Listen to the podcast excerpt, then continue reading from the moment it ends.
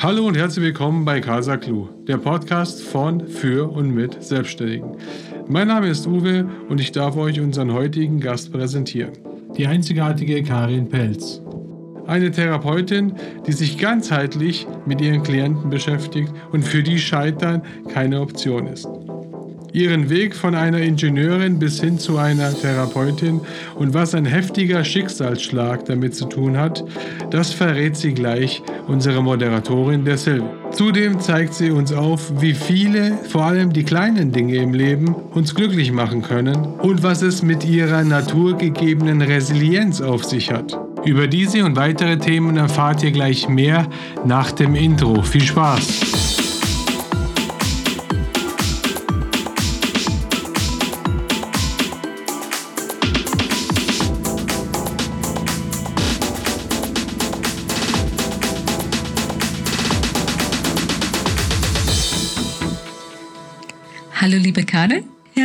Willkommen zu unserem Podcast. Ich ähm, habe natürlich ein bisschen recherchiert und habe gesehen, dass du Heilpraktikerin bist und habe deine Homepage besucht, die Hypnosophie heißt. Und jetzt würde mich natürlich als erstes interessieren, woher kommt der Name und was verbirgt sich dahinter? Als ich vor gut zwölf Jahren meine Praxis gegründet hatte, wollte ich ihr einen Namen geben. Und ich wollte irgendetwas mit Hypno, weil ich habe am Anfang ausschließlich Hypnose gemacht. Und dann habe ich irgendetwas gepasst, was dazu oder äh, gesucht, was dazu passen sollte und habe irgendwie nichts gefunden. Und dann habe ich mir das Fremdwörterlexikon genommen und habe hinten bei Z angefangen, mir einen zweiten Namen dazu zu suchen. Und dann war ich ganz schnell beim Buchstaben S. Und nachdem ich eine Tochter habe, die Sophie heißt, war das für mich die Hypnosophie.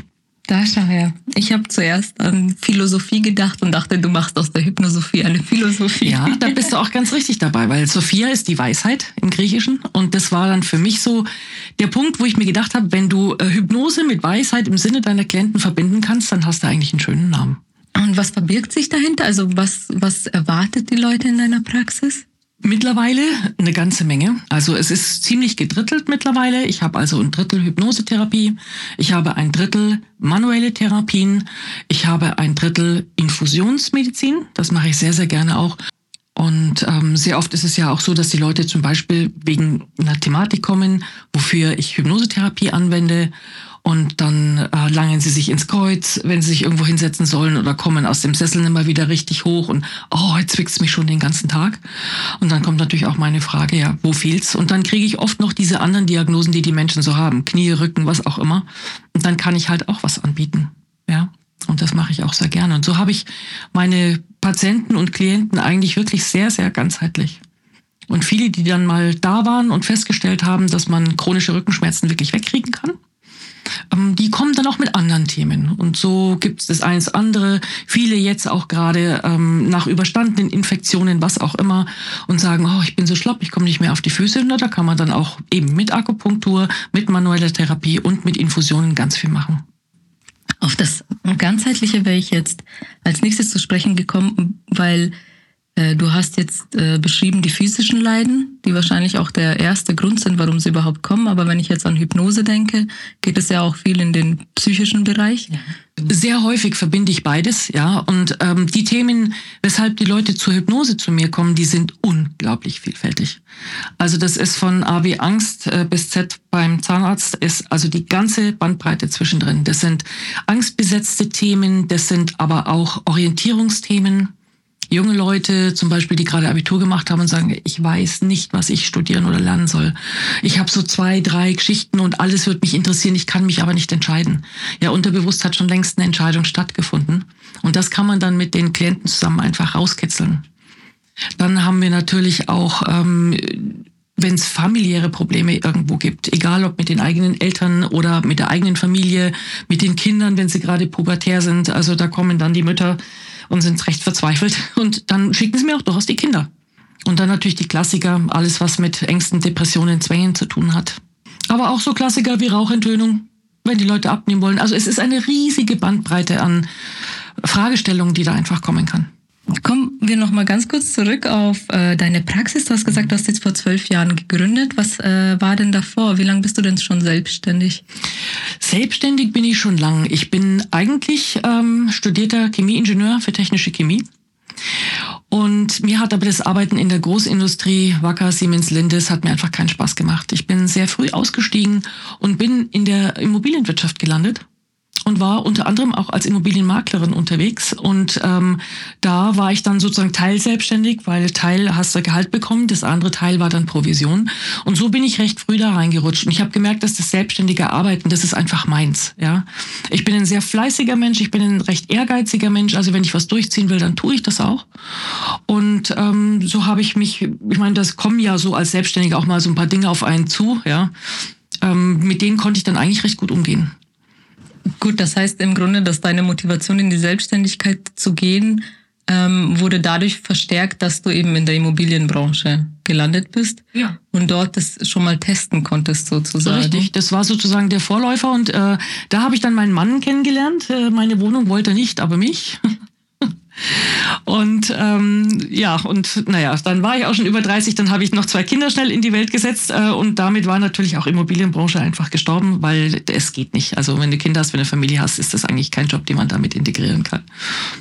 Und ähm, ich wollte auch für meine Kinder gerne eine Weile zu Hause bleiben. Und ähm, dann habe ich mir überlegt, was mache ich denn? Weil meine Tochter hat sich mit mir alleine irgendwie ein bisschen gelangweilt. Und dann habe ich mir gedacht, na, dann mach doch eine Ausbildung zur Tagesmutter. Dann habe ich also eine offizielle Ausbildung zur, Tages zur Tagesmutter gehabt. Und damit habe ich ähm, dann auch viele Jahre gearbeitet. Also ich weiß nicht, ich habe definitiv über 30 Kinder großgezogen. Ich hatte zum Schluss vier Tageskinder plus meine zwei eigenen. Also ich hatte richtig Großfamilie. Und ähm, ich habe aber einfach ähm, gesundheitlich Probleme bekommen. Ich hatte mit 22 einen schweren Unfall und damals habe ich mir die Wirbelsäule verletzt und das hat sich dann einfach, weil niemand wusste, was ich eigentlich habe. Es gab damals noch keine Röhre, ja. Und ähm, so genau wusste keiner. Und dann bin ich von Pontius zu Pilatus und ähm, da hat es dann Zeiten gegeben, wo ich tatsächlich nicht mal mehr aus dem Bett aufstehen konnte. Einfach die Wirbelsäule hat gestreikt, es ging gar nichts mehr. Und ähm, dann war ich auf der Suche. Also ich habe alles an Therapie durch, was man nur haben kann und ich war einfach nicht glücklich damit. Und dann stand ich mal eines Tages durch Zufall um 7 Uhr in der Küche, um für meine Kinder ein Frühstück zu machen am Sonntag. Und da kommt im ähm, BR24 immer das Fitnessmagazin irgendwann. Und da haben sie über Sportcoaching mit Hypnose und Mentaltraining geredet, dass also ein Körper zu Leistungen in der Lage ist, zu denen er normalerweise nicht in der Lage wäre, wenn man nicht mental an sich arbeiten würde. Und das habe ich mir angehört, das fand ich total spannend. Und dann bin ich an meinen Rechner gegangen und habe angefangen zu googeln. Drei Monate habe ich gegoogelt. Mich hat's nur gekraust, was ich so alles an Webseiten gefunden habe. Das war immer so spooky, so alles in lila und schwarz und äh, einfach nur für mich komisch. Ich bin Ingenieur, ich brauche Zahlen, Daten, Fakten. Ja, und dann bin ich immer wieder auf einer Seite gelandet. Und dann habe ich mir irgendwann gedacht, jetzt ruf doch die Frau mal an. Und dann hatte ich eine ganz nette Therapeutin dran, die zu mir gesagt hat, mm chronische Schmerzstörung, mm chronische Schlafstörung. Das wird lange dauern. Und ich habe mir gedacht, okay, du schleppst es jetzt seit 20 Jahren mit dir rum. Zwei Jahre, vier Jahre. Meine Option war, ich wollte eine Nacht in der Woche zwei Stunden schlafen. Mit der Option bin ich hingegangen. Und dann sagt die zu mir so ganz lockerflockig, naja, so sechs bis acht Sitzungen müssen Sie schon rechnen. Und ich habe damals gedacht, die spinnt. Also Charlatanerie oder Wahnsinn, dazwischen gibt's nichts. Ja, und äh, dann nach fünf Sitzungen habe ich wieder geschlafen.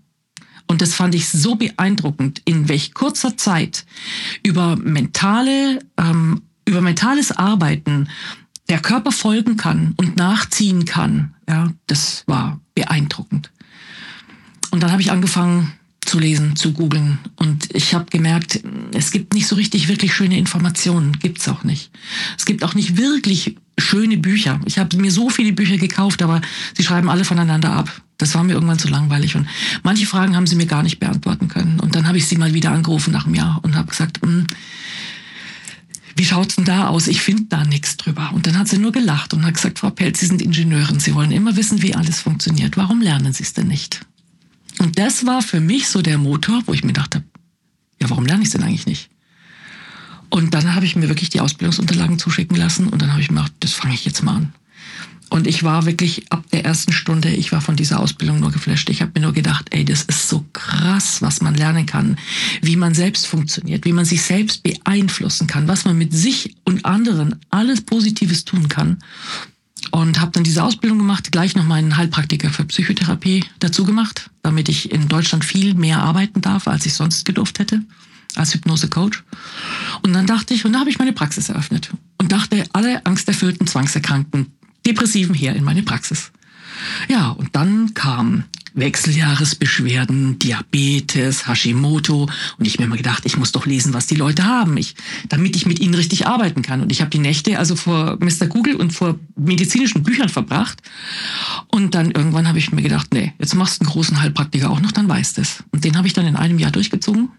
Da stecken zweieinhalbtausend Stunden Lernzeit drin. Aber es hat mir so unendlich viel Spaß gemacht. Das war einfach nur cool. Ja, und jetzt habe ich beide Heilpraktiker und integriere jetzt wirklich ähm, das Wissen, was ich einfach über Zustände im menschlichen Körper habe, so dass ich für den Einzelnen halt die richtige Therapie rausfinden kann. Und mancher kommt wegen Hypnose und geht tatsächlich mit einer manuellen Therapie wieder raus. Mancher kommt, weil er Rückenschmerzen hat und ähm, wenn der dann wirklich Baustellen hat, einfach ähm, psychischer Natur, dann gehen wir doch da mal ran. Ja, also ich könnte jetzt noch viel tiefer reingehen und dir stundenlang zuhören, aber jetzt äh, möchte ich nochmal die Kurve kriegen zur Selbstständigkeit und mhm. alles, was du gerade gesagt hast, also du hast schon so viele Eigenschaften genannt, die du jetzt selber auch besitzt, ja, so wie du hast einfach eine Passion gefunden und äh, Durchhaltevermögen gezeigt und wissbegierig warst du und, und diszipliniert natürlich auch. Was davon würdest du sagen, sind Voraussetzungen für eine Selbstständigkeit? Ich denke, alles das, was du genannt hast, braucht es, weil sonst wird man eine Selbstständigkeit ähm, weder, ich sage jetzt mal, wirklich ähm, erfüllend äh, haben äh, können. Ähm, was man aber tatsächlich noch dazu braucht und was ich mir auch wirklich beibringen musste, das ist der ganze wirtschaftliche und betriebswirtschaftliche Aspekt. Das hatte ich am Anfang eigentlich unterschätzt. Und ähm, man braucht auch rechtliches Wissen.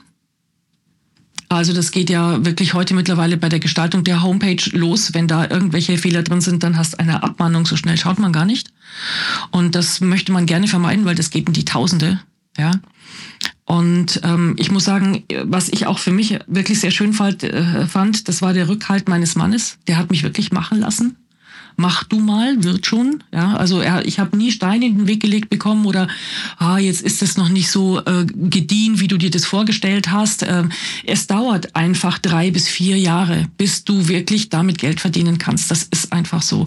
Und in der Zwischenzeit muss man unglaublich viel tun, hart arbeiten an sich und an dem, was man tut. Und dann hat man eine gute Chance, einfach aus sich etwas zu machen. Und dieses lebenslange Lernen, das bleibt bestehen, weil sich permanent Dinge ändern, weil man wie gesagt, als ich angefangen habe, ich habe nie in Richtung Vollheilpraktiker gedacht, war gar nicht auf meinem Schirm. Ich wollte einfach den Heilpraktiker für Psychotherapie, weil ich dann in Deutschland anders arbeiten darf. Aber es hat sich einfach herausgestellt, okay, das würde mein Portfolio einfach wirklich so komplettieren, das so rund machen. Okay, dann nimmst du die Anstrengung einfach auf dich und machst das. Und ich habe äh, meine Tageskinder damals noch gehabt und äh, bis um zwei Uhr. Und dann habe ich mich von zwei bis um vier um meine Kinder gekümmert. Und dann habe ich wirklich die Schotten im, dicht gemacht im Wohnzimmer und habe acht Stunden gelernt. Und dann bin ich halt um zwei ins Bett und um sechs Uhr wieder aufgestanden für meine Kinder. Ein Jahr nonstop durch. Mein Geburtstag, Samstag, Sonntag, egal, wurscht. Weil ich hatte genau das Ziel, Prüfung ist am so und so vielten Oktober und die mündliche am 14. Äh, Dezember und ähm, da musst du durch. Scheitern war keine Option. Da war ich schon 50 und ähm, da hast du nicht mehr so viel Zeit. da müssen die Dinge einfach schneller gehen. Du merkst, ich habe auch ein bisschen eine ähm, Ungeduld. Die ist, ich kann sie mittlerweile sehr gut zügeln, aber man braucht sie auch. So dieses, das ist so ein, so ein Motor, das treibt so ein bisschen an, ne? so treibt so ein bisschen vorwärts, weil wenn du in Routine erstickst, ist ja langweilig. Ja, Antrieb ist ein gutes Stichwort, weil ich wollte dich jetzt sowieso gerade fragen, was denn so die Motivation war, weil ich meine, du wirst ja in diesem einen Jahr hast du bestimmt auch mal Zweifel gehabt oder schlechte Laune oder dich gefragt, warum du das machst. Und dann braucht man ja einen guten Motivator. Und was an der Selbstständigkeit ist ähm, so positiv, dass du sagst, es lohnt sich, diese ganze Arbeit reinzustecken und auch diese drei, vier Jahre, die man ja arbeiten muss, um dann richtig Fuß zu fassen und durchzustarten. Ich glaube, das ist etwas, was ich äh, mit der Hypnose gelernt habe. Ich kann mich gezielt über Dinge freuen. Das heißt, wenn ich irgendwo mal so einen äh, Durchhänger habe und merke, es geht mir gerade nicht gut und es ist egal, ob das jetzt psychischer oder physischer Natur ist, dann beschließe ich, dass es mir gut geht. Und ich beschließe mich an allem zu erfreuen, was ich tue. Und es ist wurscht, ob das jetzt gerade Bügeln ist oder ob das ähm, ähm, früh aufstehen ist für einen Patienten, der ganz früh vor der Arbeit noch eine Behandlung braucht oder, oder ob das hinterher die Rechnungen schreiben ist. Ich beschließe für mich einfach, ich mache das jetzt. Ich mag das jetzt, ich mache das jetzt und ich fühle mich gut dabei. Und es ist wirklich so, der Körper zieht den Gedanken nach und umgekehrt. Das geht in beide Richtungen. Ja? Wenn ich mich mit positiven Dingen füttere, wenn ich rausschaue in meinen Garten und ich sehe da das Eichhörnchen springen und ich sehe irgendwie einen Vogel oder ich höre irgendetwas und äh, die kleinen Kohlrabis und Salate wachsen in meinem Hochbeet, dann erfreue ich mich daran ganz gezielt und aktiv, weil das füttert meine ganzen ähm, Speicher einfach wieder auf. Ich freue mich an allem, was ich tue. Ich freue mich an Menschen, die ich sehe, an Kindern, die du lachen hörst, äh, egal was es ist. Ja, ich gehe jeden Morgen mit meinen Hunden spazieren im Wald und man kann da so viel für sich rausziehen an Begeisterung, an Freude, an ähm, ja und auch dann die Bewegung dazu. Also wenn ich dann nach Hause komme und dann unter der Dusche war, danach bin ich einfach fit für den Tag. Und das macht Spaß. Und damit füttert man sich selber einfach mit positiven Dingen und ähm, das lässt einen einen guten Tag haben. Wenn ich mit Kopfschmerzen aufstehe und mir einreden würde, ah, das ist schlimm und es wird noch schlimmer und äh, mal sehen, ob ich jetzt das Frühstück vertrage und ich weiß nicht, ob ich jetzt Kaffee oder Tee oder Fisch oder Fleisch mag, äh, dann werden meine Kopfschmerzen mit Sicherheit immer schlimmer. Und in dem Moment, wo ich aufstehe mit irgendwelchen Schmerzen und mir denke, Tag, ich komme, das kriegen wir schon hin. Jetzt erstmal vielleicht vor dem Spaziergehen unter die heiße Dusche, dass der Körper schon mal wieder in Schwung kommt und sich dann äh, einen schönen Kaffee, einen Tee oder irgendwas machen, irgendetwas Schönes gönnen, dann in den Wald gehen, dann fängt doch der Tag schon mal ganz anders an. Es ist sozusagen meine Meditation im Wald. Wer zum Beispiel meditieren mag oder eine halbe Stunde Yoga machen mag, alles gut. Es ist einfach gut für sich selbst und so soll ein Tag starten. Ich glaube, das ist ein guter Ratschlag für alle, also nicht nur die, die selbstständig sind, sondern auch, auch für angestellte Menschen, die gerne sofort nach dem Aufstehen nach fünf Minuten schon das Haus verlassen. Ja, ja, unterwegs noch ein Coffee to go und dann ein Hörnchen aus der Tüte. Ähm, nein. Ganz genau. Ähm, meine Frage nochmal auch, wenn du jetzt zurückdenkst, auch weil du ja die Erfahrung gemacht hast, auch angestellt zu sein, was ist für dich so das, das besonders Schöne an der Selbstständigkeit im Gegensatz zum an Angestelltsein, was, was dich auch motiviert hat oder weiterhin motiviert zu sagen, ich will auf keinen Fall zurück in ein Angestelltenverhältnis? Alles, was du als Selbstständiger geschaffen hast, weißt du, kommt aus dir selber. Also du arbeitest nicht Dinge ab, die dir zugewiesen werden, sondern du erschaffst dir deinen eigenen Arbeitsplan. Du erschaffst dir ähm, Dinge, du erschaffst dir auch Gedankengebäude. Und das finde ich einfach unglaublich spannend, immer wieder über sein eigenes Tun nachdenken zu müssen, ähm, schauen, wo kann ich es vielleicht noch verbessern, wo kann ich Dinge vereinfachen. Und weil das finde ich auch etwas sehr Spannendes, ähm, wenn ich habe zum Beispiel auch bei den manuellen Therapien, die ich kennengelernt habe, da lernst du Muster bestimmtes Abarbeiten von Griffen, Handgriffen, wie du einem Menschen also manuell einfach helfen kannst. Ich habe festgestellt, dass viele dieser Griffe zu vereinfachen sind. Sie kommen aus einer Tradition, sie sind mal so erfunden worden, sie werden tradiert und weitergegeben und irgendwann denkst du dir mal, das könnte ich doch so genauso machen und da wäre es doch eigentlich viel einfacher. Und schon hast du wieder für dich als Therapeut äh, entweder Zeit gespart oder Dinge gehen leichter, du musst dich selbst nicht plagen und anstrengen, weil wenn du viel gibst, ich meine, also ein Physiotherapeut, der klassisch arbeitet, der hat mit 50 also kaputte Finger meistens, ja. Spätestens der Daumen ist kaputt. Und ähm, wenn du sagst, ich will das aber bis 70 oder 75 machen, okay, dann nimm halt mal nicht die Finger, sondern nimm halt einfach mal den Unterarm. Hast du eine ganze Fläche, ja, oder nimm mal den Ellenbogen statt den Daumen. Ja, da brauchst du dich nur sanft drauflehnen und du kannst Druck erzeugen und du musst aber nicht deine Fingergelenke anstrengen. Und das sind alles so Dinge, das freut mich, wenn ich solche Sachen finde. Also ich tüftel da auch ganz gerne dann mal an so etwas herum. Und das ist dir, wenn du als Angestellter bist, äh, hast du ein Problem.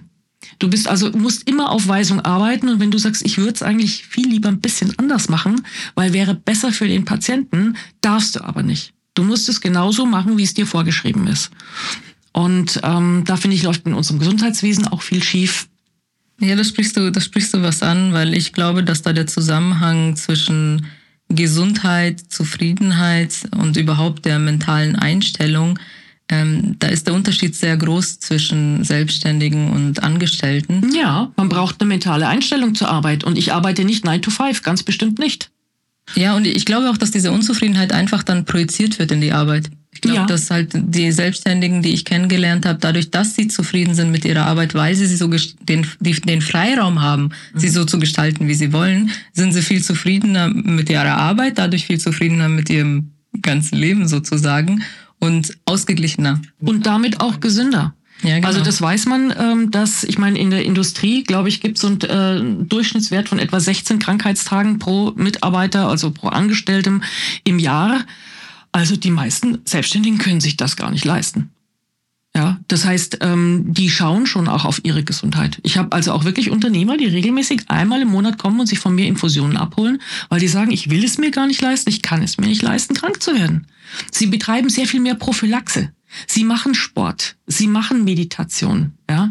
Sie ähm, nehmen sich Gestaltungsfreiraum für Freizeit, weil das braucht man auch. Ja, und ich meine, ja, ich hatte auch so meine 80-Stunden-Wochen, aber zum einen, wie gesagt, allein mit der Maßgabe, alles, was ich Dinge tue, mache ich gerne. Und wenn es bügeln ist, ich mache es dann einfach gerne, weil ich will jetzt meine gebügelten Hemden und Blusen da haben und dann empfinde ich das als eine wertvolle Arbeit.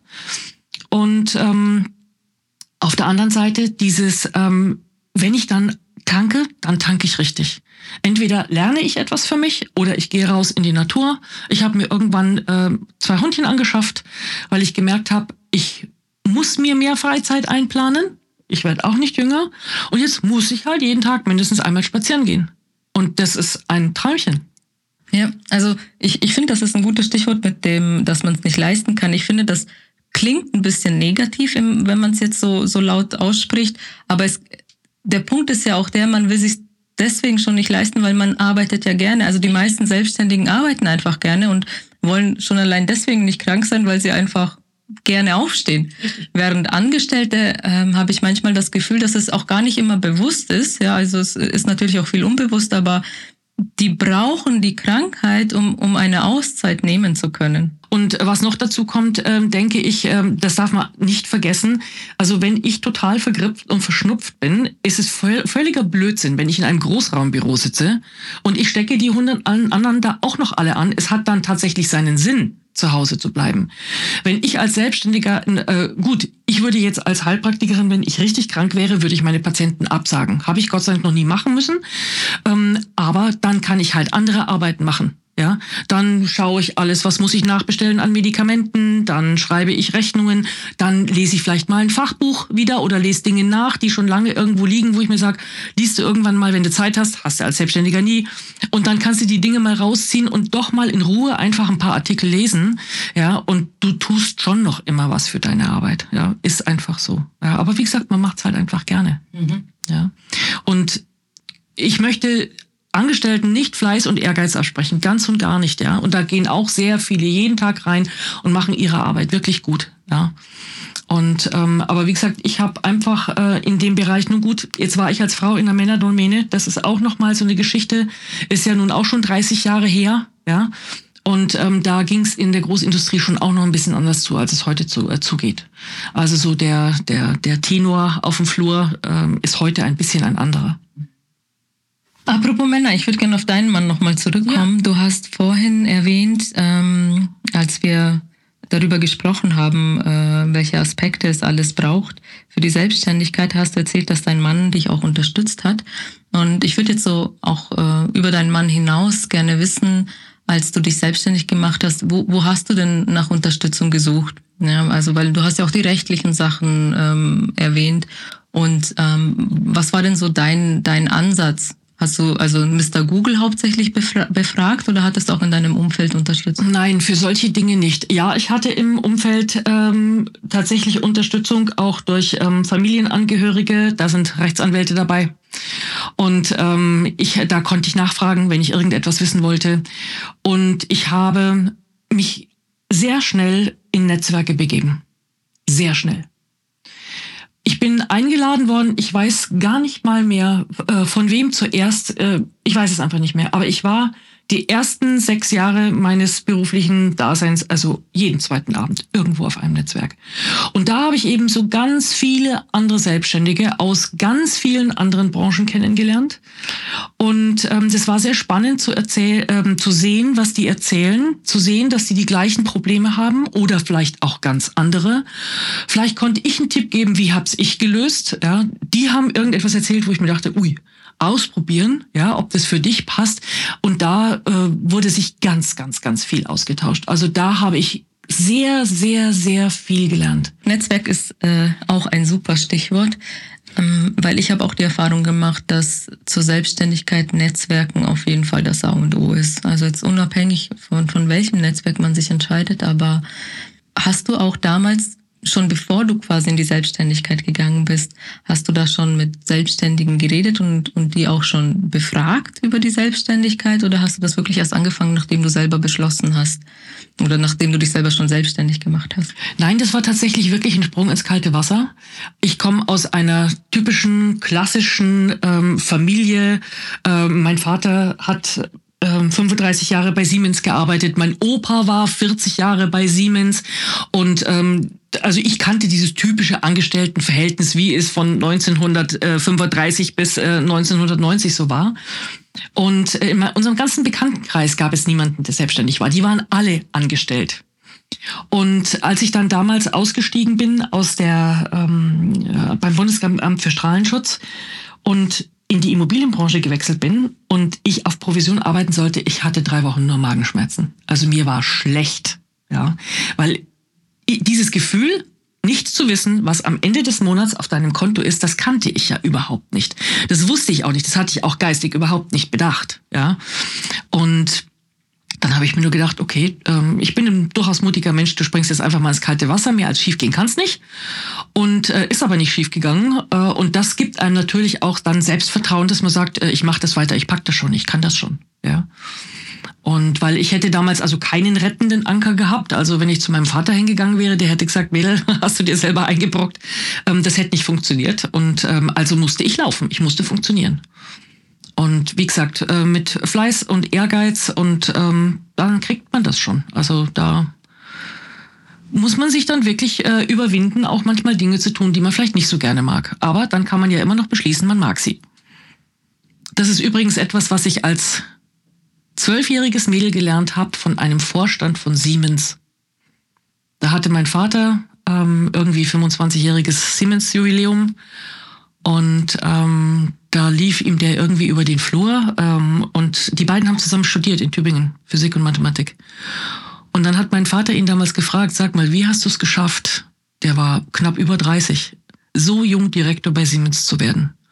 Und dann hat der damals gesagt, indem ich alles, was ich mache, so gründlich tue, vor allem die Dinge, das, was ich nicht mag, dass ich es nie wieder machen muss.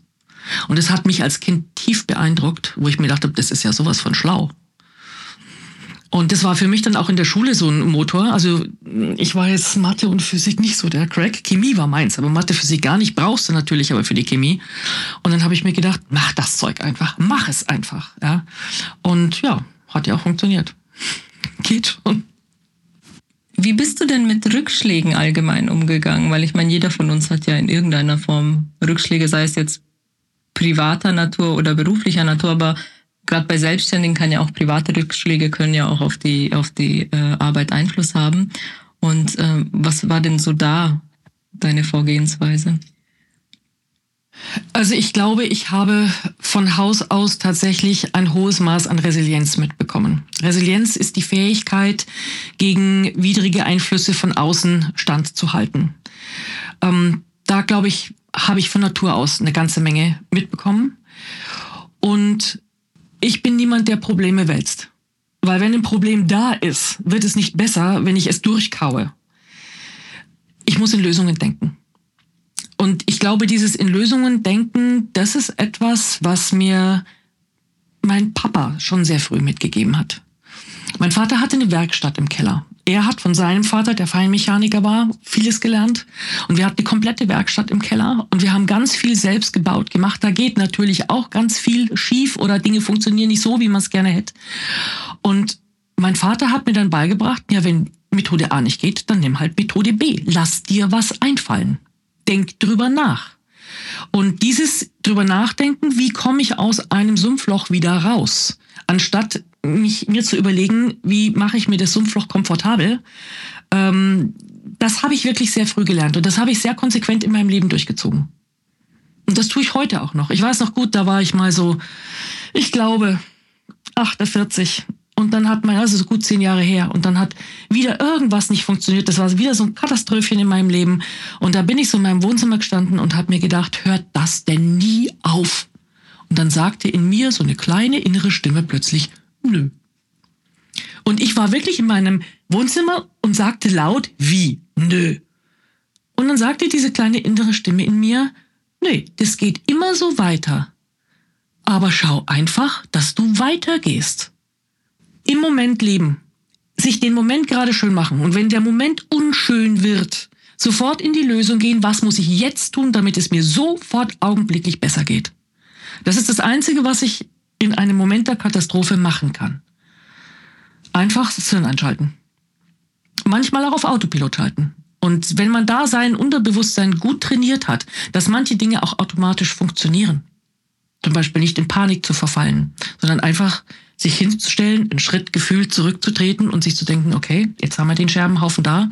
Was muss ich als nächstes tun, damit es mir jetzt in dieser Sekunde ein Schrittchen besser geht? Das ist eigentlich einfach. Man muss es nur tun. Und es kann niemand anderer für einen tun. Man muss es selbst tun. Es gibt niemand, der da steht mit der Angel und mich aus meinem Sumpfloch wieder raushebt. Ja, aber da sprichst du jetzt noch was anderes an, weil du jetzt auch deinen, deinen Vater erwähnt hast. Und ich habe das jetzt äh, schon öfter auch bei anderen Selbstständigen gehört, so ein bisschen dieses, welchen Unterschied es macht. Und, und das sehen wir ja leider an unserem Schulsystem, wenn du einfach äh, lernst oder gesagt bekommst von klein auf, hab keine Angst vor einem Fehler, sondern probier's einfach. Und dann siehst du ja, was passiert und du kannst aus dem Fehler lernen. Ja.